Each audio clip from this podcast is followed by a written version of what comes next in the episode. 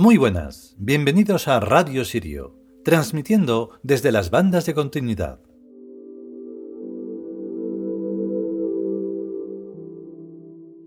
Mm, ya estamos aquí otra vez, como pasan las horas y los días. De momento, la magia lo que hace es eso, em, responder en el lenguaje de los dioses con los hechos. Ya eh, hemos quitado del medio al eh, personaje ese de la podredumbre, de la voz rota que anunciaba tonterías y no tenía ni idea y engaña a los españoles que están ahí viendo la tele no sé para qué. Poco a poco. Entonces ahora se trata de quitar al gobierno psicópata que está haciendo todo lo que está haciendo. Sí, los hechos son que cuando no haces nada, pues ocurren cosas, claro. Pero es por la inacción. Todas las cosas que se hacen y no se hacen tienen efectos. De eso va el lenguaje de los dioses. Aunque no creas en esas cosas y te parezca una locura o una tontería o lo que sea, eso da igual. En este capítulo vamos un poquito más allá en plan de echar la bronca, de echarnos las broncas y de darnos cuenta de que todo puede estar muy mal. Y la frase la vamos a decir dentro que es como tiene que ser, que se puede hundir el mundo y todo fatal. Pero es que hay una cosa aún peor, y es que uno mismo se hunda. Entonces ya se acabó todo. Sé que hay mucha gente que está así, sobre todo en estos tiempos en los que hay un desgobierno criminal que no está poniendo nada de su favor para hacer que las cosas funcionen como deberían. En fin, es un desastre. Vamos con el capítulo.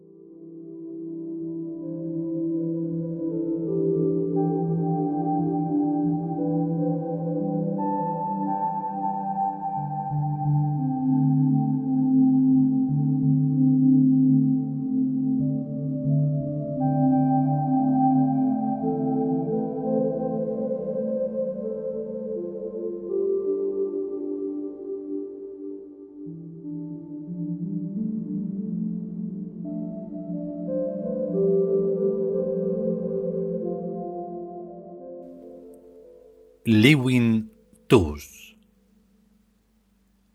El lenguaje de los dioses 5. Y a veces el lenguaje de los dioses es catastrofista. Todo parece salir mal y los malos rollos se enrollan cada uno en uno y los otros y todos en todos los demás. Entonces es cuando hay que pedirle a Cons, Dios y Señor de todos los dioses, que se encargue personalmente de venir y ayudarnos y poner orden en el galimatías de desaguisados electrónicos y humanísticos.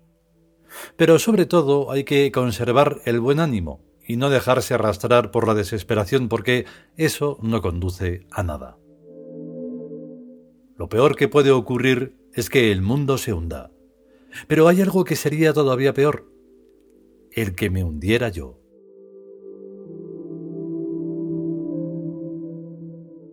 El lenguaje de los dioses es un entrenamiento tonificante, y aunque a veces es muy desagradable, siempre es muy saludable. Si los dioses nos tratan con algodones, no seríamos nunca ni fuertes ni fortachones, sino unos pejigueritas lastimeros y lastimosos que darían asco de ver. Tampoco nos conviene que los dioses se pasen de rosca y nos maten a disgustos, saliéndonos todo mal y no haciendo caso a nuestras oraciones ni por más razonables que éstas sean. Los dioses están para hacernos milagros, porque si no, ¿para qué coño sirven los dioses? En la sagrada religión del Ka nada de promesitas, y mucho menos nada de promesitas para después de muertos. Después de muertos se reencarna automáticamente, y ya lo de después es otra vida en este mismo planeta y con esta misma gente. Así que lo mejor es que los dioses nos concedan ahora lo que les pedimos ahora, y nos concedan en la siguiente vida lo que les pediremos en la vida siguiente y así sucesivamente, vida tras vida. Esto es lo lógico y lo justo, y lo que siempre se hace cuando se contrata a alguien para trabajar en la vida. Pagarle cada mes o cada semana y no prometerle pagarle todos los sueldos cuando se muera. Desde luego ser un empresario al estilo de Alá o de Dios es de lo más barato y rentable que se puede uno imaginar. Oh esclavos, trabajad de sol a sol, que ya os lo pagaré cuando muráis. Y va la gente y se lo cree, porque la gente es tonta. Pues no, señor. Si nosotros existimos aquí y vivimos aquí con muchísimas penas y fatigas, también vosotros, oh dioses, debéis estar al quite de lo que nos pasa en la vida, de bueno y de malo, y debéis echarnos una mano cada vez que lo necesitamos. Lo mismo que nosotros os rezamos todos los días con devoción y con fe, precisamente para que nos ayudéis. No creeréis, oh dioses, que sois más importantes que nosotros y que podéis tratarnos a patadas y como os dé la gana. Porque si nosotros no os adoráramos, ni os rezáramos, y os diéramos gracias todos los días por los favores que nos hacéis, ya veríais lo a la mierda que os iríais sin adoradores, ni rezaores, ni templos. Es un suponer.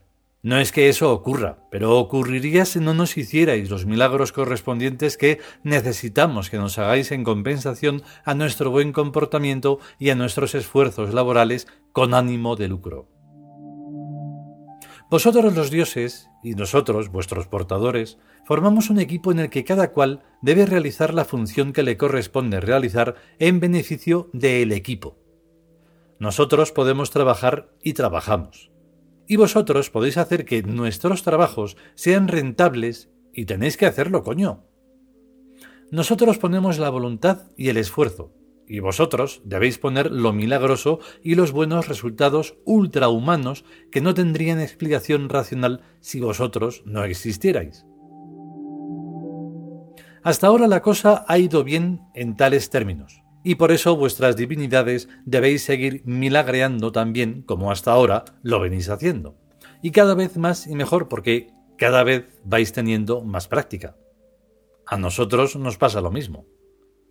Así que no os vengáis con el cuento de la crisis económica, eso solo vale con los infieles monoteístas que además de ser unos vagos son unos pecadores viciosos, malignos y tontos degradados que ni trabajan ni os rezan como deberían hacerlo todos los días del año, sino que lo único que hacen es ver la televisión y divertirse con todos los vicios. Yo no digo que no nos deis algún que otro disgusto de vez en cuando, pero hasta esos disgustos deben ser planificados con mucho cuidado, para que aprendamos lecciones y vayamos siendo cada vez más heroicamente honestos y más inteligentes en las cosas prácticas. ¿De acuerdo?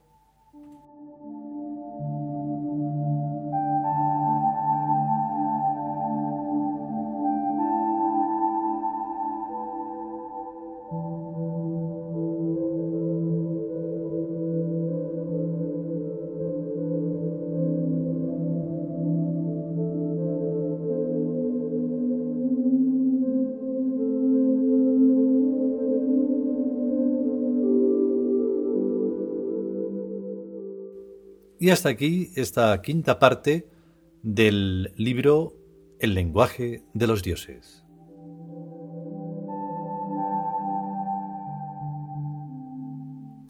Todo es al final un lenguaje mágico, incluso en aquello que parezca de lo más normal, no es normal, porque mm, los gustos y los disgustos pues se crean a través de cosas que se hacen.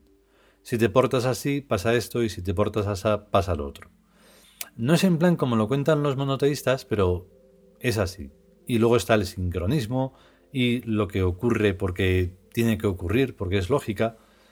A veces se tarda más, a veces se tarda menos, pero siempre hay una conversación en ese lenguaje de los dioses que si se pilla a tiempo, pues entonces se va como una especie de...